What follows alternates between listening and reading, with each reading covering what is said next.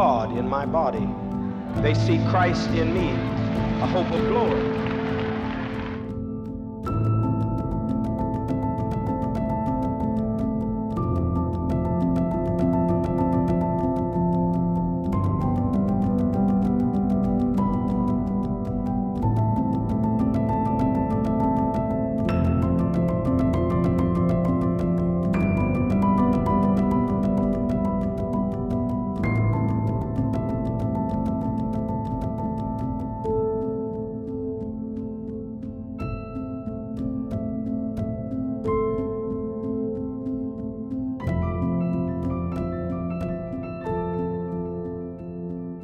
那么刚才大家看到的这些呃有关于历史事件的影像哈，他们描述的是历史上三件非常重大的事件哈。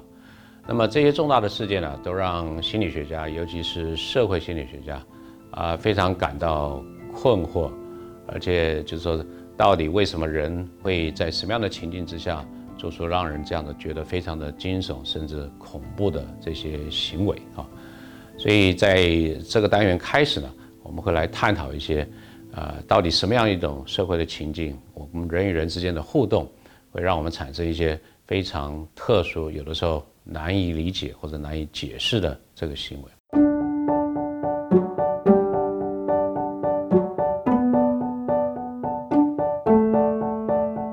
那么我们刚才给大家看了这个三个事件呢，啊，可能从要从这影像中啊，大约可以略知一二。它分别代表的是当年在二次世界大战，哈，德国这个士兵可以说是有系统啊，有这个计谋的来去大规模的残害这个犹太人啊，设立集中营，设立这个毒气室啊，大量的啊活埋等等哈。那这个是呃等于是一种种族灭绝的这样的一个活动。那几乎呃根据历史的统计呢，大约有八百万的犹太人哈，因为这样的一个一个行为呢。而上升哈，那另外呃第二个事件是在一九七八年，这是源自美国哈，呃美国的这有一位这个呃自称是上帝福音的这样的一个教士哈，叫做 w 呃 Jones 哈，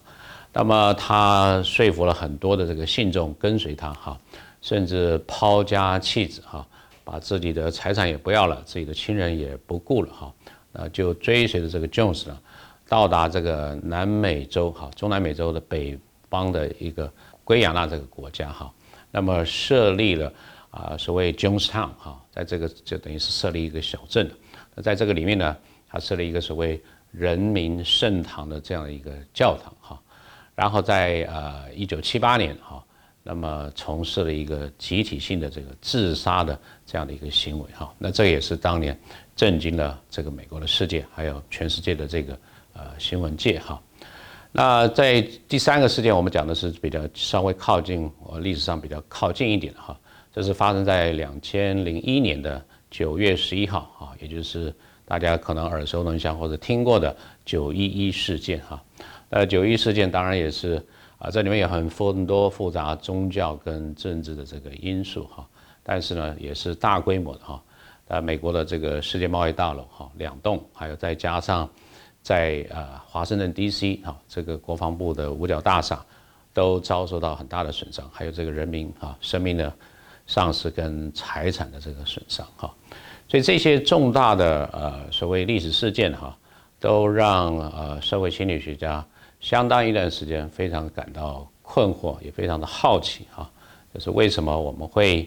啊有这么重大的啊这种行为哈。那啊，我们所谓的社会心理学，哈，社会心理学这个研究呢，啊，主要就是它是一个呃科学的研究，想要来探讨说我们人类的行为以及我们的心智的历程啊，如何受到不管是真正出现在你眼前的人，或者是你想象或者是假设有一个他人的的出现，那么因为这些的这个情境啊，因为他人的出现而如何影响到你的行为。来自于新的心智的这个历程啊，所以这个是呃很广泛的说明社会社会心理学研究的这个啊这样的一个对象哈。那呃我们在呃接下来的一些章节哈一些单元呢，会一再的来去凸显一个很重要的这个社会心理学研究的结论。那也就是说，很多时候我们觉得个人的这行为似乎是由自己的行为、个人的这些特质或者是性格上的这个倾向啊，来去决定个人的行为。但社会心理学呃研究的一个重要的结论就是告诉我们说，其实，在很多的时候，你周遭的情境啊，这些情境包括其他的人或者其他的事或物，总之你所在的这个外在的这个情境呢，它也许对你的行为产生的影响，远远的超过个人自己的人格的特质或者行为的倾向的这个影响哈。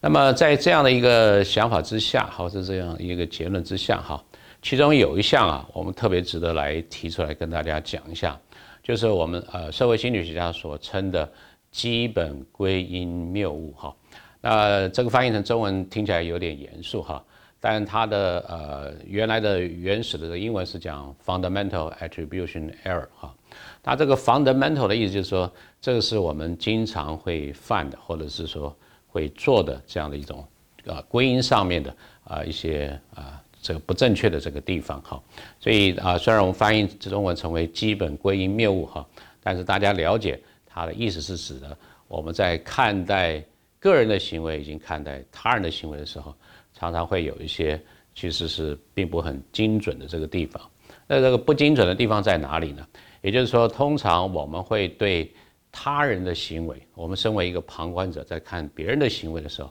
我们会觉得这个人的行为啊。通常就反映了他的人格的特质，或者是行为的倾向，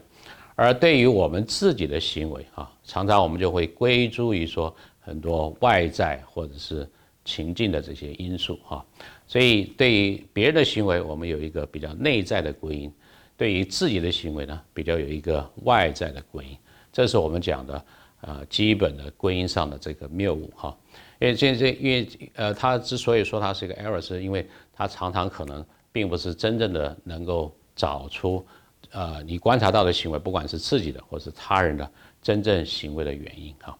我们可以观察一下下以下的这个场景啊，那这个场景描述的是啊，正有一群人正在排队购买这个电影票。那么在这个排队的当中啊，哎，突然大家看到有一位现在似乎很冒失的哈，就插进这个队伍哈。那这里面我们有三位哈，一个是插进队伍的这个当事人哈 A，啊，另外有两位旁观者。那么 B 呢，他是也在这个队伍当中哈，就在 A 的这后面哈，你可以想象他好像是呃权益直接受到侵犯的一位旁观者。那最后还有一位 C 呢，他是也算是旁观者，但是他因为并不排斥在这个队伍里面，他只是有机会观察到别人的这个 A 跟还有 B 的这个行为哈。那我们来听听看，A、B、C 这三位，他们对他们自己的行为，还有对观察到他人的行为，他们的说法是怎么样？我刚刚跟男朋友分手，我心情真的很糟。我如果没有来看电影，我也不知道自己会做出什么事，我就任性一下不行吗？哎，这个人是怎样啊？硬生生在我面前插队，真的很没礼貌哎，整个就不爽了。哦，怎么有人公然插队啊？脸皮超厚哎，他是不是常这样？那么听了他们的说法之后，大家就可以大概体会得出来，我们刚才所提到的基本归因上面的这样的一个差异哈。A 是当事人啊，所以他在讲他自己的行为要去帮自己解释的时候，他举了很多外在或者是说比较情境式的归因来说明为什么他会这样子让人家看起来冒冒失失的插进这个队伍啊。那么 B 呢是直接啊，因为 A 的这个插队的行为而感觉到受害的啊，那他又是怎么样看待 A 的行为？他就会比较从 A 本身是不是他这个人有问题，呃，人格特质上面啊有有这个不是很好，不是很正向的这个部分啊。那 C 身为一个旁观者啊，他也比较倾向啊，类似像 B 的这个方式呢来说他对这样一个行为的这个看法啊。那么在接下来这个单元哈。我们大概就会从社会心理学我们所谈的这个情境哈，与他人互动的这个呃这个机会的高低啊，我们大概会去谈一下，比如说啊他人的出现，单独的只是有另外一个人在你的这个身旁，会怎么样你影影响你的行为。啊，还有就是说，当你在很多人这个都存在的，然后彼此之间又互不相识的时候，会不会产生一种去个人化的这样的一个情境啊？那么跟这个去个人化也有息息相关的，我们所谓旁观者的效应啊。大家都是陌生人，那么看到一个事件发生的时候，那你会不会积极的伸出援手来去啊协助这个当事人？那么再来，我们会谈到另外一段是比较高互动的这种社会的情境啊，包括说有一群人正在做一些行为、做一些决定，那会不会直接的影响你个人的行为？这我们所谓的从众的行为啊，甚至进一步的服从的行为 （obedience） 啊。当有上级或者是有一个比较具有权威的人对你的行为对做一些要求的时候，那你你会怎么样来去应应或者是回应这样的一个要求？啊，最后我们会讲到所谓的这个内化，也就是说，在影响我们这些的行为的这些因素当中，有没有一部分可以成为我们自己的一个价值观，或者是我们的态度，以至于说，当这些情境的因素不再存在的时候，我们仍然会做出这些行为。